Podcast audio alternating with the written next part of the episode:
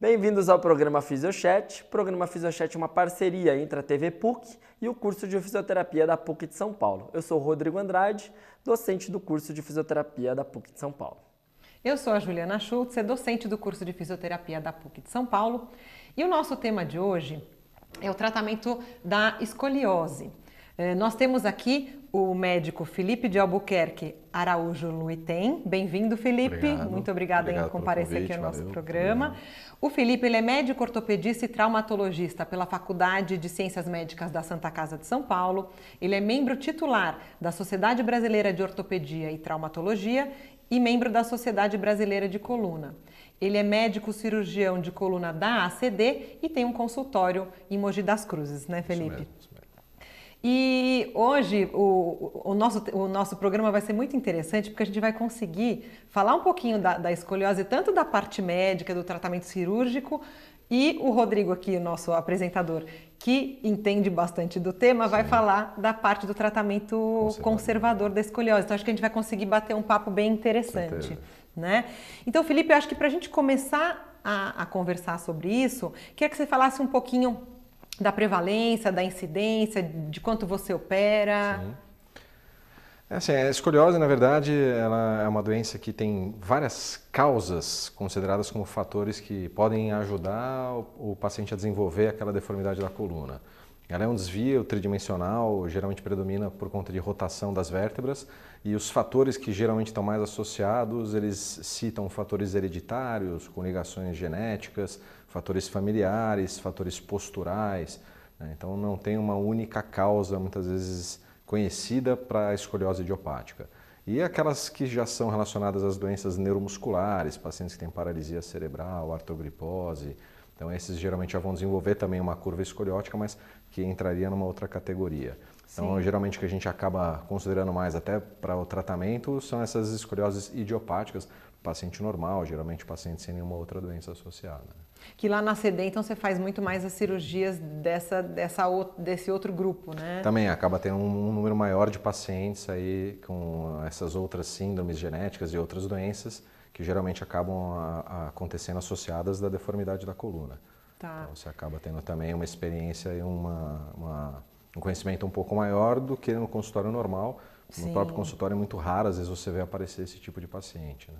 Ela está num centro de referência. Com né? certeza, isso ajuda bastante. Ô Felipe, e tem uma assim, tem alguma idade que você acaba operando mais? Você tem um- isso no teu consultório, na tua clínica? Geralmente a gente tenta fazer aí o tratamento conservador inicialmente, né? E aí a gente vai através das medidas radiográficas de ângulo de Cobb, diversas classificações são utilizadas pela literatura para que você consiga ter até uma concordância maior entre observadores e com isso ter eh, condições de fazer realmente estudos mais eh, conclusivos e de abrangência mundial com relação ao tema, né?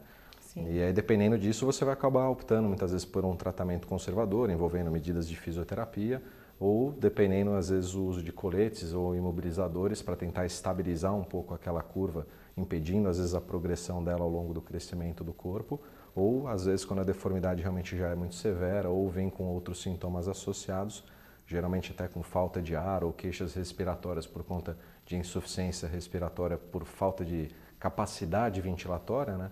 Isso já muitas vezes realmente recomenda-se o tratamento cirúrgico aí, até para melhor condições clínicas do paciente, né? Felipe, como que tem sido lá para você? Assim, tem, é, porque a gente sabe que falta um trabalho preventivo, profiláxis da, da escoliose no Brasil, principalmente, que são medidas que são adotadas é, nos países de primeiro mundo. Chega para você já curvas muito grandes ou, ou ainda ou no consultório? Chega também pacientes com curvas leves que você consegue indicar o tratamento? Como que, que é a prática médica hoje para você? É, hoje em dia, no consultório em si, ainda a incidência dos pacientes é muito pequena e geralmente eles vêm muitas vezes já com algumas curvas eh, não graves ainda, curvas bem iniciais, eh, recomendados ou por profissionais de educação física enquanto estão em treinamento que percebem algumas assimetrias ou até mesmo alguns familiares vão férias de família, vai para a praia, acaba percebendo que tem às vezes a coluna um pouquinho mais inclinada e acaba vindo para avaliação. É, mas a gente está falando de São Paulo, Grande São Paulo, que é uma região onde você tem um acesso à informação e à saúde muito mais fácil. É, quando eu trabalhei muito tempo pela Santa Casa, e lá a gente tinha uma experiência às vezes de lidar com pacientes de uma renda um pouco menor e pacientes que vêm às vezes de outros estados e cidades do país. E lá você acabava vendo realmente casos até mais graves, assemelhantes muito ao que a gente vê na ACD. É, então são casos realmente com curvas já mais graves, curvas já mais estruturadas, com flexibilidade já reduzida.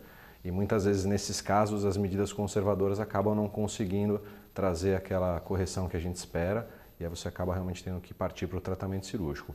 Mas em via de regra no consultório, a maioria das vezes a gente vai tentando sempre ser muito conservador e no consultório particular, convênio, às vezes as cirurgias realmente acabam sendo mais limitadas. É, agora, quando o paciente realmente apresenta uma deformidade grave, Não acaba que tendo que partir para a cirurgia. Né? É. A gente teve uma entrevista aqui com uma fisioterapeuta e ela, no trabalho dela, ela falou que uma das coisas né, que, que fazem as pessoas identificar é justamente o, o, o a, a, diferença do ombro. Né? E acho que às vezes deve acontecer isso, né? da mãe ver que o ombro está desnivelado e vai te procurar. Sim. Né? É engraçado que às vezes as famílias não acabam não percebendo, até por conta da criança, ela percebe isso, mas sem ninguém da família ter percebido, ela tenta às vezes esconder isso, começa a usar roupas mais largas, ah. evita às vezes de usar maiô, roupas muito decotadas perto dos familiares, até como uma forma de tentar evitar que outras pessoas descubram. E eu acho que não é uma coisa muito natural, né? É uma doença que tem realmente várias formas de você atuar Sim. e as pessoas não precisam ficar inibidas por conta disso. Eu acho questão de procurar o seu médico falta, ou o seu fisioterapeuta. Falta conhecimento né? mesmo, né? Com Mas certeza, é com certeza. Falta... Conscientização da população, né?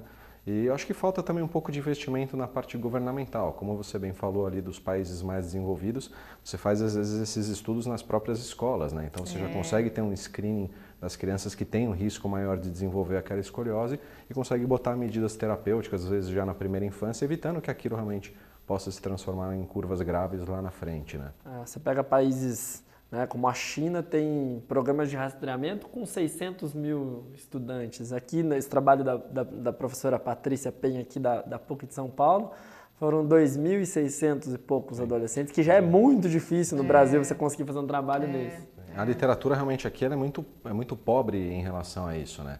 É, você acaba tendo que recorrer às vezes para a literatura internacional. Aqui você não tem estudos prospectivos ou que vão realmente fazendo estudos é, seriados ano a ano, rastreando em várias cidades. Isso é algo que praticamente não se faz. Então você vê que esse investimento, essa preocupação às vezes é muito pequena ainda da parte das nossas é, políticas, autoridades. Exatamente. Difícil, né? Como você bem falou, o, a escoliose ela tem uma incidência baixa, Sim. 2, 3% da população. Mas o grande problema não é só a incidência ser baixa, e sim a progressão e a gravidade da doença, que justificaria um trabalho de sim. saúde pública, um, um, um investimento governamental.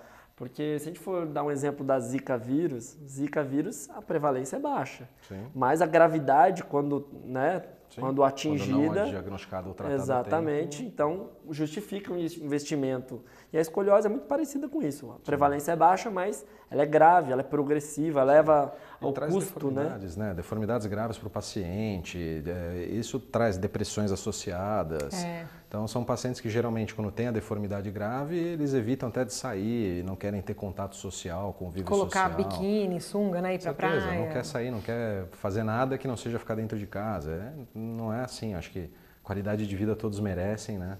Então tem que E não é tão difícil, né, de rastrear, se a gente for pensar nas escolas que você está falando. Sim. Então, nas aulas de educação física, de repente, né, Exatamente. lógico, não fazer uma avaliação, mas como detectar e encaminhar para um serviço. Né? Mas é um teste Mas de um é. minuto, né? Exato. do tronco. É, Exato. E é uma coisa que você pode fazer, às vezes, com o auxílio não só das escolas, mas também do governo, né? na parte sim, pública. Sim, com Então, fazer um movimento realmente, e pegar uma época do ano e fazer todo mundo fazer sim. isso nas escolas.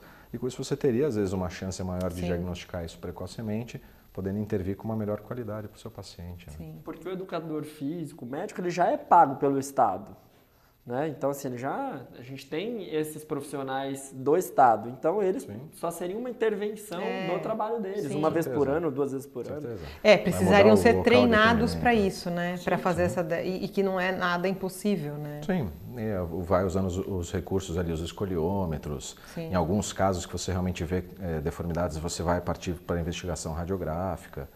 É, eu acho que por aí você consegue ter uma uma tanto conscientização maior da população com relação à, doença, como também você consegue evitar, às vezes, que casos não tratados cheguem a, a deformidades tão graves com risco grande para o paciente, já tanto na própria cirurgia quanto no pós-operatório. Porque são cirurgias bem grandes ali, geralmente com grande sangramento, é. É, envolve uma dor pós-operatória né? muito grande. Acho que você podia contar, conta um pouquinho para a gente como que é essa, esse cenário né, do paciente que não é bem tratado, que não é bem diagnosticado, consequentemente Sim. não consegue ter um bom tratamento conservador e vai chegar direto para a cirurgia. Sim. E aí, como que, como que é esse pré e pós-operatório desse paciente?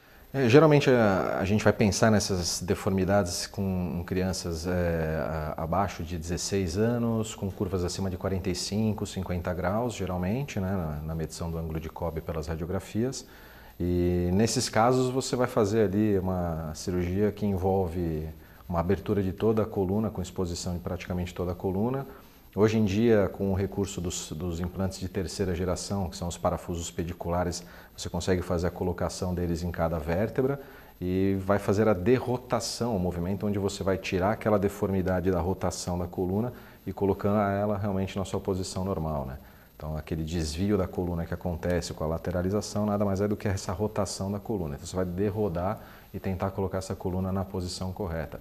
O problema é que isso envolve ali uma força muito grande de musculatura, que já está acomodada. A própria formação das articulações naquela posição vai, às vezes, forçando com que o corpo tenda a retornar naquela situação. E aí, por isso, você faz essa instrumentação com os implantes e isso acaba trazendo uma dor pós-operatória muito Sim. grande no paciente. Então, são pacientes que geralmente acabam requerindo é, um atendimento em unidade de terapia nos primeiros 24 horas, 48 horas de pós-operatório. São pacientes que durante a internação acabam fazendo uso de drogas derivadas de morfina ou até mesmo morfina para controle dos sintomas.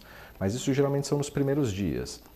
É, passadas ali, vai, duas, três semanas, um mês de cirurgia, geralmente essas dores da distração da musculatura já estão mais controladas, né? E aí o paciente já consegue também partir, às vezes, para um programa de reabilitação pós-operatória com fisioterapia e preparar ela realmente para uma atividade física, que quem vai ajudar a manter realmente às vezes aquelas dores mais controladas. Quanto né? tempo para ele voltar a fazer as atividades físicas que ele que ela fazia antes? Educação física, né? Sim. né? Vamos falar do Vai básico. depender muito de cada paciente, da recuperação deles, mas em média, por volta de 4 a 6 meses, a gente tenta restringir, que seria mais ou menos o período que leva para a consolidação da cirurgia, né? Então a gente tenta preservar muito o movimento ou muito estresse para aquela região nesses primeiros meses. Uma vez que a gente considera que aquela coluna está consolidada, que aquela cirurgia está consolidada, a gente já começa a liberar até mais carga, mais movimentação para esses pacientes e aí com certeza retornando praticamente à vida normal. Lógico que a cirurgia ela traz algumas restrições de movimento, então às vezes muitos dos exercícios que são passados ela vai apresentar um pouco de dificuldade e algumas restrições, mas isso a gente também acaba colocando até para o próprio professor. Né? E o, a, a, cirurgia em si dura quanto tempo, mais ou menos? Deve ser longa, né? São cirurgias que demoram mais ou menos 4 a 6 horas, né?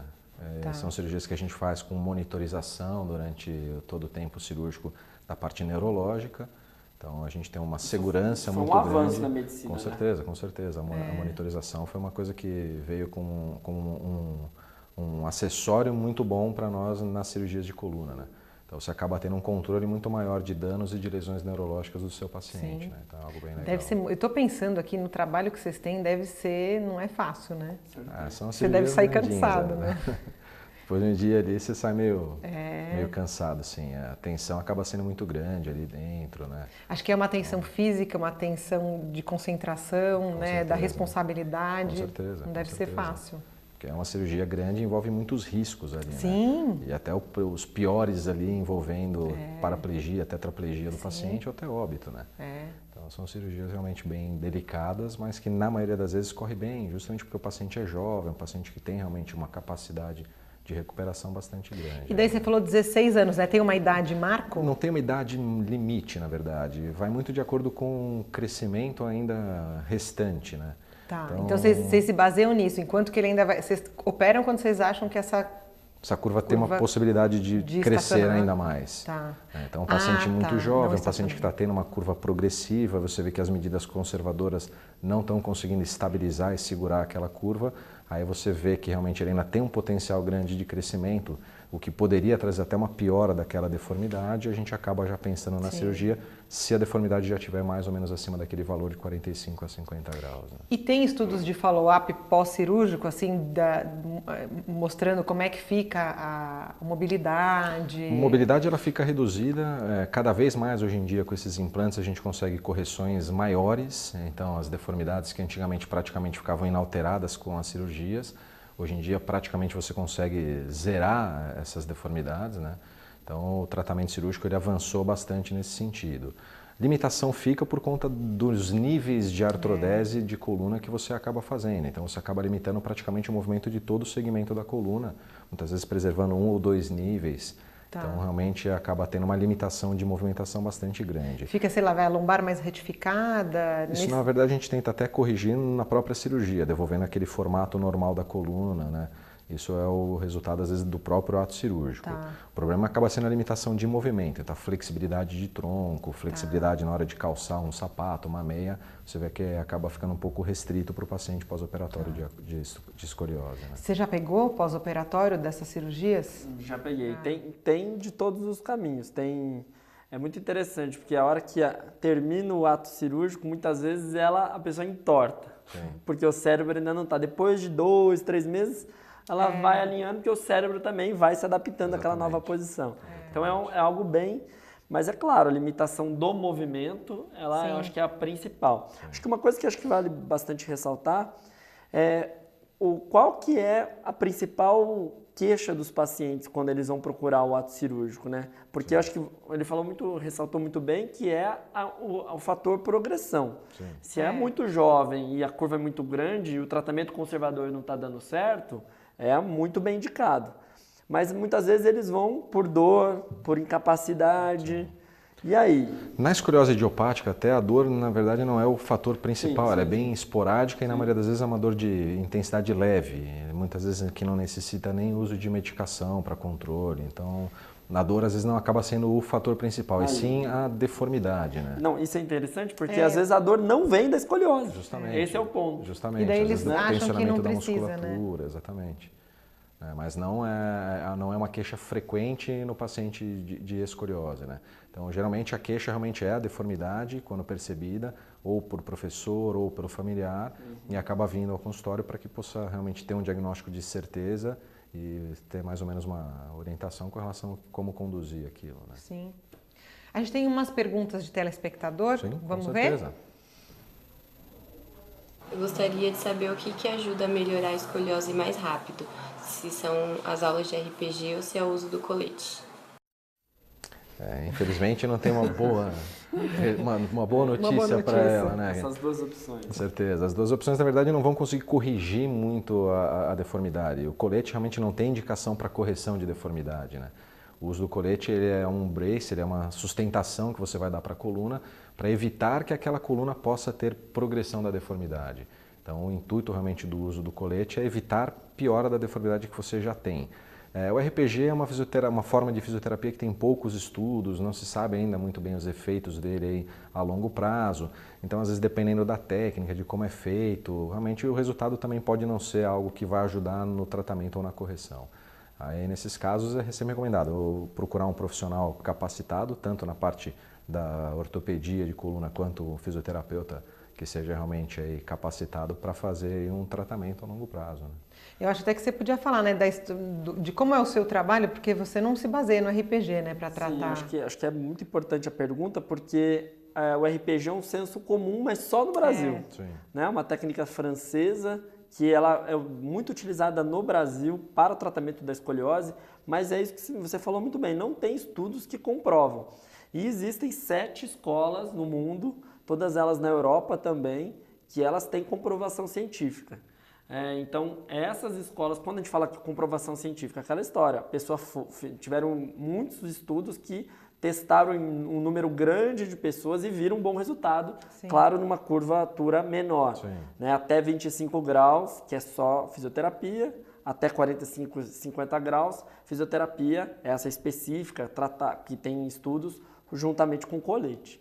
Né? Então, existem outros métodos no mundo que precisam ser difundidos aqui no Brasil, que é um senso comum. Né? Os médicos Sim. acabam indicando porque todo mundo até, faz. Até para nós também é um pouco difícil por conta de, do, das operadoras de saúde. Né? É. Então, você tem muita limitação, às vezes, no seu arsenal terapêutico. Muitas Sim. coisas que você pede para o seu paciente fazer, o convênio ou a seguradora não dá acesso, não dá direito. Né?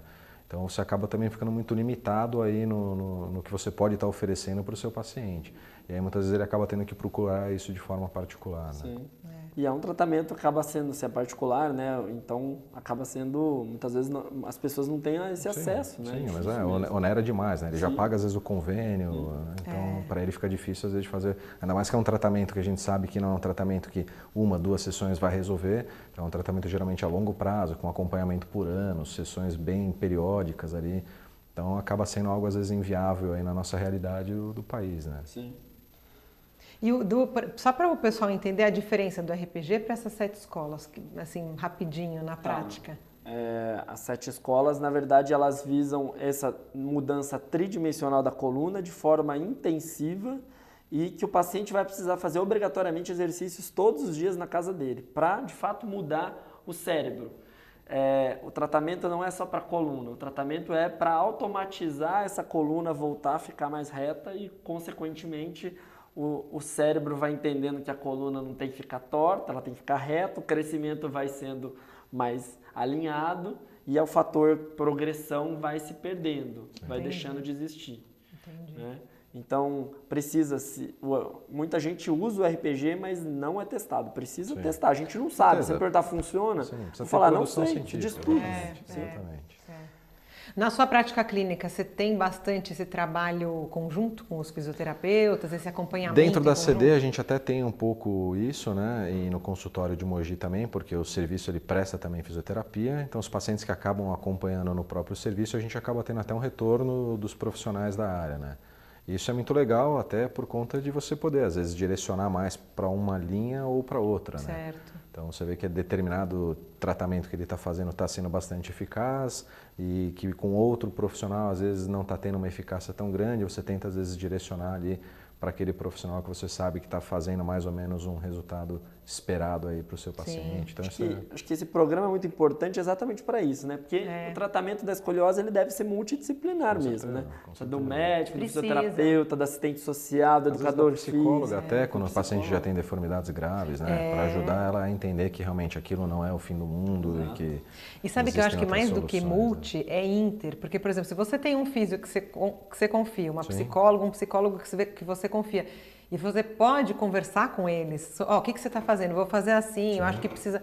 É muito mais rico, né? Com certeza. Eu acho que isso faz um tratamento ser mais curto, né? Sim. Então, quando você tem essa comunicação entre os profissionais, eu acho que faz com que o paciente fique menos perdido. É. Então, você consegue dinamizar melhor o atendimento e o tratamento dele, fazendo com que ele tenha, às vezes, menos tempo de tratamento com melhores resultados, né? Sim. Lá em Mogi, você sente diferença, por exemplo, da procura pelo por esse serviço especificamente e aqui em São Paulo? Você acha que aqui tem mais informação por, ou não? Por estar no grande Acho que lá é. Mogi também já faz parte da grande São Paulo praticamente, é, então é acho verdade, que não muda muito, é, né? É. Aí você vai realmente às vezes mais para uh, Interior interiorzão mesmo. de São Paulo ou interior do Brasil aí, é. onde o acesso à informação é difícil e os próprios recursos locais às vezes são bem difíceis para você poder ter essas medidas às vezes mais de conscientização. Sim que aqui hoje em dia todo mundo, o ruim ou bom, tem um acesso muito mais fácil à internet, então consegue ter acesso às informações de uma maneira muito mais rápida. É. Coisa que às vezes em outros lugares isso ainda é bem, é bem restrito, difícil. né? Exatamente. É, é verdade. O que, que você ia perguntar? Você ia perguntar uma coisa, eu te cortei. Não, é, desse, quando você fala desse trabalho mais interdisciplinar, né? É, você acha que falta o, o que, que a gente pode fazer enquanto profissionais da área de saúde que trata disso para a gente conseguir ter esse elo mais forte. É. Acho que essa era a minha, a minha grande, acho que minha grande dificuldade na prática clínica. Os caminhos talvez sejam unir realmente esses atendimentos, né? Então, não fazer como fazem hoje em dia, que tem o centro de atendimento médico, que só tem médico, e fazer o centro de atendimento fisioterápico, que só tem fisioterapeuta. Acho que tentar mesclar isso tudo no mesmo local, né? E tentar, às vezes, fazer isso direcionado para determinadas áreas ou lesões. Então, você tem lá um fisioterapeuta que é especialista em ombro, tentar direcionar ele para fazer um ambulatório junto com quem é um especialista em cirurgia de ombro e por aí afora nas outras especialidades ortopédicas e fisioterapeutas. Né? Então, acho que o caminho seria isso, é mesclar esse atendimento, realmente botar junto e fazer realmente esses pacientes rodarem entre esses profissionais que vão acabar tendo um, um, diálogo em relação ao tratamento que vem sendo feito. Né? Então, um entender mais o que o outro faz. É, eu ia falar sim, isso. Você certeza. acha que também não é um problema nosso, como sim. profissional de saúde, por exemplo, a gente está entendendo como é a sua cirurgia e você entender como a gente trabalha, a gente Sim. entender. Eu acho que isso é importante, Sim, né? Sim, com certeza. Saber realmente onde que está a interferência e o espaço para cada um fazer o seu trabalho. É. Que isso realmente é, Porque a gente é tem que pensar, conscientização. Tem que pensar no paciente, é ele que vai ganhar, né? Se a gente consegue ter um diálogo e identificar qual que é o melhor, né? Porque vão ter indicações. Sim. Bons indicadores para o colete, bons indicadores para o... Ah, é, Sim. tem paciente para todo mundo, né? Ah, com certeza, né? Com certeza. É, é. E na nossa área de saúde, realmente, você tem que estar tá visando sempre o benefício do seu paciente ali, né? É. Então, ele, na verdade, vai ser o seu cartão de visitas. Então, você tem um bom resultado com o seu paciente, aquilo provavelmente vai trazer outros pacientes para se consultarem com você. Né? É. Então, você tem que realmente brigar para o bem-estar do seu cliente, do seu paciente. Vou, tem uma coisa que, né, assim, tem aquela história que, que é falada no mundo todo, que é o esperar para ver, né? O paciente chega lá no consultório e o médico muitas vezes indica o, é, só o acompanhamento Acompanhar. do tratamento para ver o que vai acontecer, porque ele não é um bom indicador, ele não é um bom, um, um bom paciente para a cirurgia naquele momento. Sim. Você tem visto muito isso ainda aqui no Brasil? Sim, no, no próprio, na própria prática do dia a dia a gente acompanha muito desses pacientes, né? Então são pacientes que têm às vezes curvas não tão grandes e que você realmente acaba fazendo consultas periódicas para acompanhar tanto essa maturidade esquelética quanto progressão da deformidade. E geralmente esses pacientes não vêm apresentando curvas graves ou com uma, uma evolução muito pequena a ponto de você indicar uma progressão rápida de deformidade, é, você acaba fazendo consultas a cada seis meses, às vezes uma vez ao ano, só para acompanhamento mesmo de como está indo é, essa deformidade. É, na maioria das vezes essas deformidades não são de evolução rápida, então são deformidades que vão evoluindo lentamente, então em questão às vezes de três, quatro meses, a diferença pode ser muito pequena. Né? Então, se você percebe nesses intervalos, às vezes de seis meses, um ano, mudanças já muito significativas, isso pode ser um indicativo de que aquela curva ainda é uma curva em progressão. E aí, a partir daí, tentar ver qual que seria o melhor tratamento para aquele paciente. Né? Muito bom. Muito bom. Felipe, infelizmente nosso tempo acabou. Bem, passou rápido muito, demais. Muito rápido. Passa rápido, né? Quando a entrevista é boa, passa rápido. Obrigado, passa rapidinho. Obrigado. Muito obrigada pela sua presença. Obrigado a vocês mais uma vez. conhecimento. Obrigado pelo convite mais uma vez à disposição. Muito obrigado. Obrigado. Continue nos acompanhando então pelas nossas redes sociais, pelo Facebook, pelo Instagram e até a próxima. Muito obrigado.